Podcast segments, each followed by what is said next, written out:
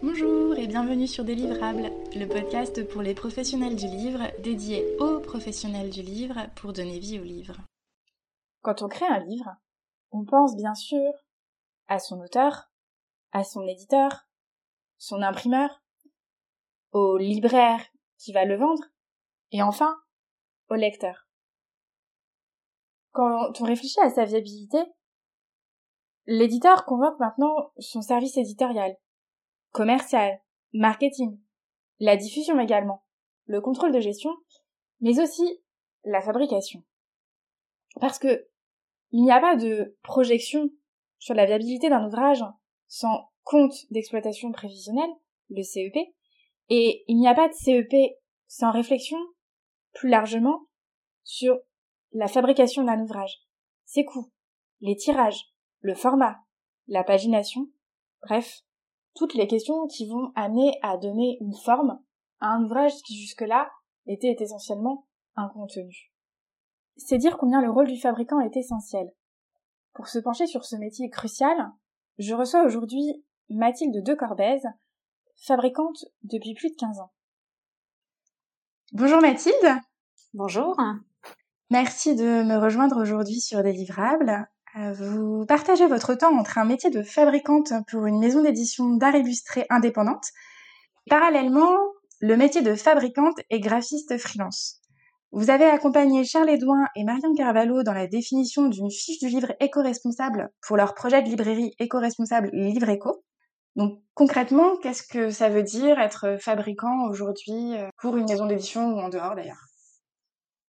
Concrètement, ça veut dire penser un livre, dans sa forme concrète justement. C'est donner forme à un objet littéraire au travers de, choix qu'on peut faire quant au format de l'ouvrage, à son papier, à sa reliure, au choix des encres, aux effets qu'on veut apporter. Mm-hmm. C'est aussi pour moi euh, être euh, l'interface, on va dire, entre toute la partie éditoriale, le pré-presse, et les producteurs à proprement parler que sont les imprimeurs, les relieurs, mm-hmm. être un peu euh, au milieu de ces personnes-là. Et après, garantir euh, une fabrication de qualité d'un bout à l'autre, du départ en pré-presse jusqu'à la fin. D'accord. Et le métier de fabricant et le métier de responsable de suivi de production, est-ce que pour vous c'est des synonymes en fait ou est-ce que c'est quand même un petit peu différent? Alors je dirais que euh, fabricant se situe plus en amont la production, hein, puisque c'est lui qui doit être un peu euh, force de proposition auprès des éditeurs, des auteurs, etc., pour proposer des solutions de forme, donner des options, qui sont retenues ou pas. Ensuite, le suivi de production, c'est vraiment plus dans le process de production même et en aval, où là, on vérifie, on contrôle et on coordonne un peu euh, tous les acteurs qui fassent une fabrication optimale. D'accord. Et vous avez un petit peu parlé des interactions avec les différents acteurs du livre, que ce soit euh, partie édito ou plutôt partie production. Est-ce que vous pourriez nous donner des exemples concrets du type d'interaction que vous pouvez avoir, je sais pas, sur un livre. Alors, c'est vraiment très variable d'un projet à l'autre, hein, tout dépend, mais c'est vrai qu'on peut, selon les cas, avoir affaire à beaucoup de protagonistes, et c'est d'ailleurs pour moi ce qui fait tout le charme du métier, mmh parce qu'on a, on peut avoir l'auteur, mais on peut aussi, l'auteur peut être aussi le photographe, on peut avoir un iconographe qui on interagit, ensuite on a le graphiste, le photograveur, tout ça c'est dans le cas d'un livre illustré évidemment, les cas sont différents, euh, sont les ouvrages. Et ensuite, on a aussi tous les prestataires euh, extérieurs, transporteurs, mais aussi euh, tout ce qui a trait au, commercial, en fait. Tout le service commercial, leurs attentes, il faut aussi en tenir compte et interagir avec eux pour fabriquer l'objet qu'ils vont pouvoir vendre. Et oui, quand vous parlez euh, des interactions avec, par exemple, l'équipe commerciale, j'imagine que c'est tout ce qui concerne les tirages, le commercial, c'est aussi le, feedback de, tous les représentants et les attentes que peuvent avoir les libraires sur ce qui se vend en ce moment, ce qui va marcher ou pas marcher, les tendances. Vous voyez, et tout ça, euh, dans le choix de, l'objet qu'on fabrique, euh, faut aussi en tenir compte. C'est aussi précieux. Pour, euh, pour, la, pour la vie du livre ensuite, il faut, essayer de, de tenir compte de ces différents avis, oui. C'est précieux et, et indispensable en fait. D'accord. Et donc vous avez une double casquette aussi, vous n'êtes pas seulement, c'est ce que je disais au début, vous n'êtes pas seulement entre guillemets fabricante, vous êtes aussi graphiste. Pourquoi cette double casquette? Alors, parce que ce sont deux fonctions qui sont étroitement liées, hein, participent toutes les deux à vraiment à donner la forme de l'objet, et pour moi, l'un ne va pas sans l'autre. Du coup, c'était assez intéressant pour moi de, de mettre mon nez dans les deux fonctions, parce qu'ils travaillent tous les deux dans la continuité l'un de l'autre. Hein. Le graphiste conçoit sa maquette selon un peu le cahier des charges qui lui a été fourni par le fabricant ou l'éditeur, mais euh, en tout cas selon un cahier des charges, et le fabricant, lui, à la suite de ça, il s'assure que tout ce qui a été pensé par le graphiste dans sa maquette soit réalisé de la meilleure façon possible. D'accord. Et est-ce qu'on peut plus globalement parler de chaîne de production, comme on parle de chaîne éditoriale, ou justement est-ce que c'est tellement différent d'un livre à l'autre, d'une équipe à l'autre, que l'idée de chaîne est pas forcément la meilleure euh, manière de parler de la production? Moi, moi, je, considère qu'il y a une chaîne de production parce que c'est vraiment quand même plusieurs professionnels qui sont côte à côte pour fabriquer un livre et c'est donc plusieurs euh, maillons d'une chaîne. Alors, selon les cas, il y a, il y a différents maillons, mais on retrouve quand même euh, toujours un peu les mêmes. Et pour moi, oui, c'est une chaîne de production, tout comme la chaîne éditoriale. Il faut coordonner tous ces acteurs pour arriver à un tout cohérent en fait et euh, à quelque chose euh, de joli. D'accord. Quelles sont les hum, différences, les ressemblances majeures que vous identifiez du coup d'une structure à l'autre dans cette chaîne de production et pour le métier de fabricant plus particulièrement? Alors, il y a des différences déjà en fonction de la, taille des structures dans lesquelles on évolue, hein, que ce soit chez un imprimeur ou chez un, éditeur. Dans une grosse structure, on a des procédures qui sont en place, des négociations qui sont en volume, tout est plus structuré. Dans une petite maison, ou dans une structure dans laquelle la, fonction première n'est pas forcément l'édition, toute cette procédure-là est peut-être moins évidente et elle est à mettre en place justement par le fabricant pour que les choses soient plus bordées. Euh, il y a une différence à ce niveau-là. Mm-hmm. Dans le deuxième cas, on peut dire que souvent c'est peut-être moins contraignant parce que quand il y a, y a, moins de, de process, euh, c'est moins rigide, mais ça ne veut pas dire que c'est moins complexe et ça peut euh, parfois être un petit peu moins, moins bordé. Oui, donc amener quoi des, des, changements de format au dernier moment, des changements de tirage, ça... Concrètement, le rôle du fabricant, c'est d'optimiser un peu euh, tout ça et de, on va dire, de faire les choix, euh, proposer des choses, mais dans le bon ordre. C'est sûr qu'on ne change pas euh, un format à la fin d'une maquette. Vous voyez, tout se prépare en amont et il y a quand même toute une procédure à mettre en place pour qu'on ne perde pas de, de temps, d'argent, et ce qui est généralement assez important. Oui, j'imagine. Est-ce que, si j'ai bien compris, le rôle du fabricant, c'est de répondre à trois besoins éditeurs, être garant de la qualité d'un ouvrage, des coûts et des délais pour assurer une production dans les temps. Est-ce que j'ai bien compris? Est-ce qu'il y a des enjeux supplémentaires euh, qui sont pour vous essentiels à l'heure actuelle? Oui, oui, c'est tout à fait ça en fait. Le rôle premier, c'est vraiment de réussir la fabrication, de respecter le budget qui est imparti et un planning, parce que bien souvent, euh, il y a ces trois indispensables. Après, le fabricant a un rôle de conseil aussi. Donc, les enjeux de sa profession, c'est aussi d'être force de proposition, d'assurer une veille euh, un peu technologique sur toutes les possibilités qui s'offrent à nous, les innovations, que ce soit en termes de machines, de, matières premières, tout ce qui lui permet en fait de faire des propositions variées et de originales, d'être un peu innovant, quoi. C'est son, son autre casquette, on va dire. Et les enjeux supplémentaires, euh, sinon de cette profession, je dirais qu'actuellement, c'est vraiment l'enjeu de l'éco-responsabilité qui est central dans notre vie euh, quotidienne, mais qui l'est aussi énormément parce que dans, le milieu d'édition, parce qu'on est quand même dans un, milieu industriel et très polluant. Donc, il y a des choses qui ont été faites, mais il y a encore beaucoup à faire de ce côté-là. Et du coup, penser à une fabrication éco-responsable pour vous, qu'est-ce que ça veut dire? Quelles sont les choses à regarder? Justement, c'est de se dire, euh, en fonction de l'objet qu'on souhaite fabriquer, c'est se poser la question de comment le faire hein, et euh, essayer de le faire de la façon la plus rationnelle qui soit, parce que on n'aura pas la même euh, la même démarche selon selon le produit qui sera fabriqué. Mmh premièrement. Ensuite, il faut essayer de le faire avec une empreinte la, la plus faible qui soit, mais en, en, tenant compte évidemment de tous les autres impératifs et contraintes qu'on peut avoir dans la fabrication. Donc c'est se poser euh, des questions sur les, les modes d'impression, c'est euh, sur les lieux d'impression, sur euh, sur le choix de, de, tel ou tel papier. Est-ce qu'on va privilégier un papier certifié? Est-ce que est-ce qu'on va chez des fournisseurs qui sont engagés dans une démarche RSE Est-ce qu'on on cherche à optimiser justement euh, les formats. Si on change un format, on le fait dès le départ pour savoir qu'on va pouvoir faire des économies euh, sur le papier, sur des choses comme ça. Est-ce qu'on ne démultiplie pas euh, des surfaçages ou des autres petites choses qui sont polluantes et qui, qui ne sont pas forcément nécessaires? Est-ce qu'on ne suremballe pas trop? Voilà, ce sont toutes beaucoup de questions à se poser en fait qui, mises bout à bout, euh, font qu'on peut euh, agir un petit peu euh, en ce sens. Et est-ce que concrètement, c'est toujours possible de penser un livre de manière éco-responsable ou est-ce que parfois vous avez des contraintes autres qui vous en empêchent? Alors concrètement, on a souvent des contraintes qui nous en empêchent.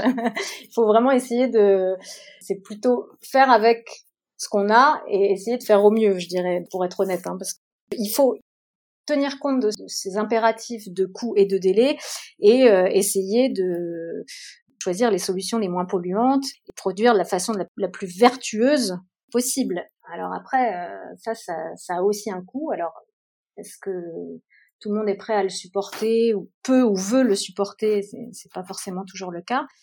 Et puis, dans quelle mesure on peut euh, faire du, du tout éco-responsable? C'est aussi compliqué parce que parce qu'on on imprime quand même sur du papier, euh, utilise des arbres. Euh, et on... Le disait Charles dans un précédent épisode, euh, le livre qui ne pollue pas, c'est le livre qui ne se fait pas et ça n'a pas, juste pas de sens. Donc euh, partant de là. Bah voilà, c'est une production, hein, donc il y a forcément forcément un impact, une empreinte. Et hum, je pense à autre chose, donc il y a des, des, domaines, je pense à l'agroalimentaire, je pense à l'habillement ou surtout l'alimentaire d'ailleurs, on attribue des notes.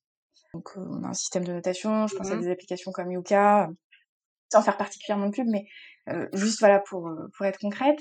Il me semble que dans l'édition, c'est compliqué, dans la production de livres largement, c'est compliqué de penser de manière chiffrée comme ça, d'attribuer des notes. Je pense par exemple, la simple idée de, de parler d'empreinte carbone, c'est assez subjectif, me semble-t-il. Est-ce que est-ce que finalement, c'est pas plutôt une réflexion qualitative ou est-ce que j'ai tort de penser comme ça?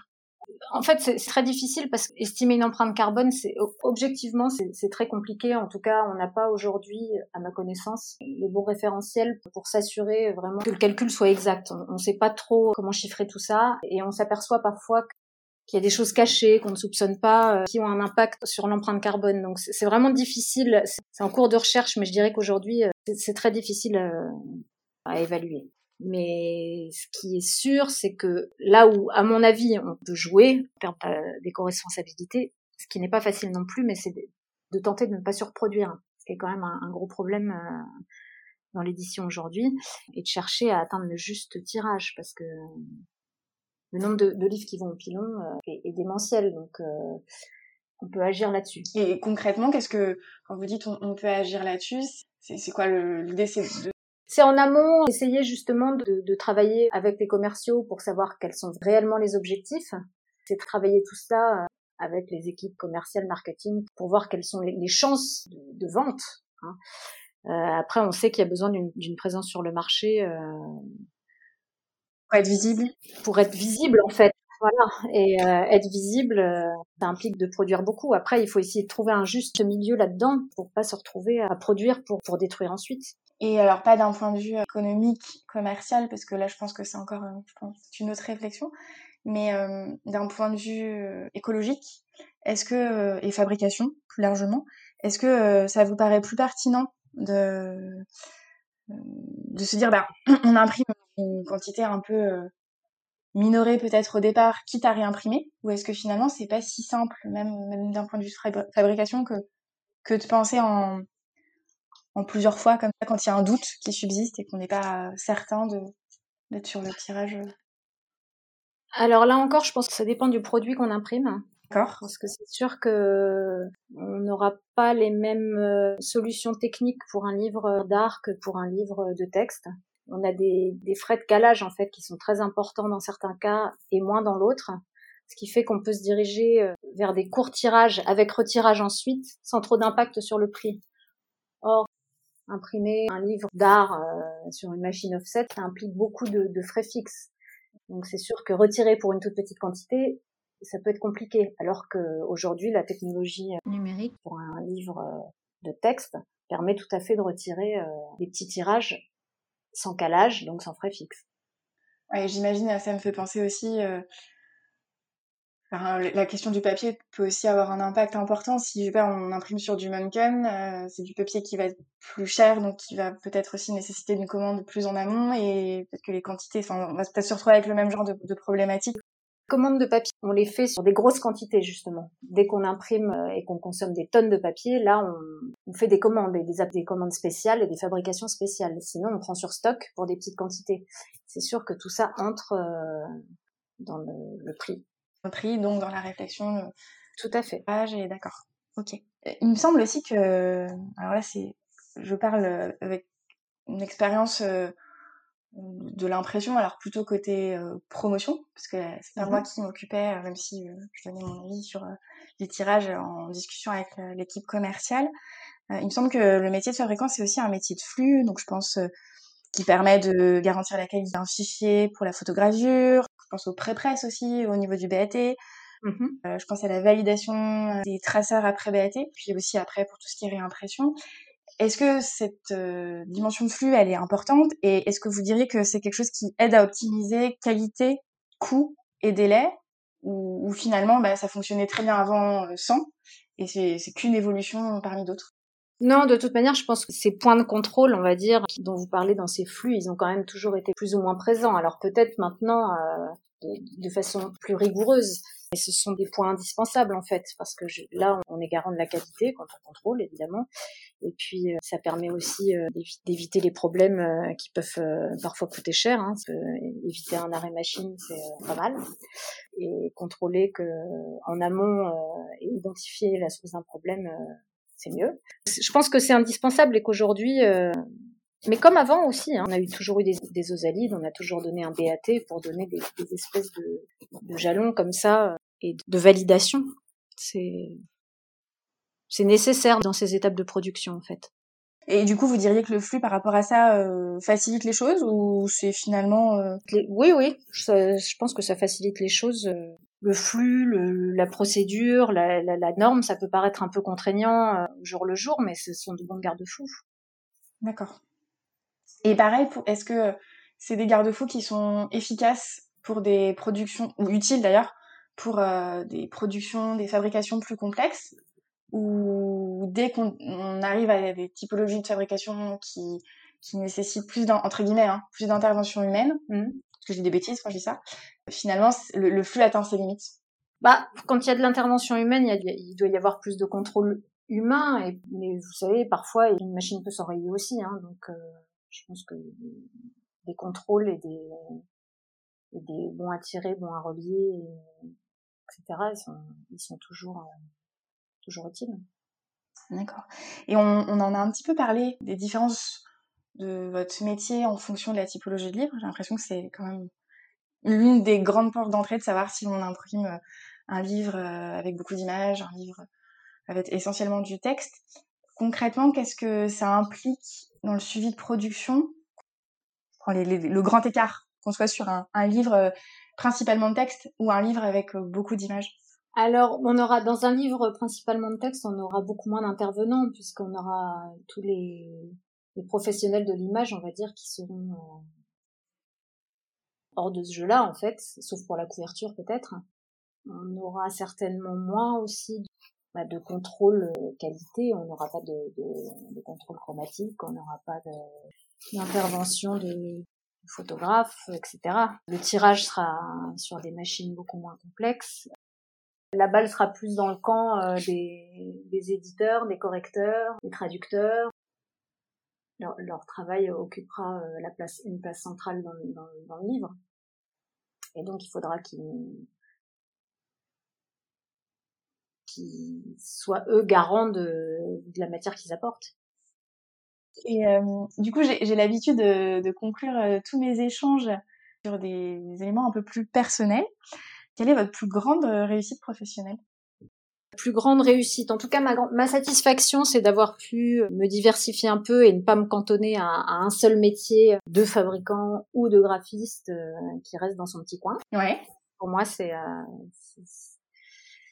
l'intérêt, c'est d'avoir un, une ouverture euh, la plus, la, la, plus large qui soit possible dans le domaine dans lequel, lequel j'exerce, hein, bien sûr.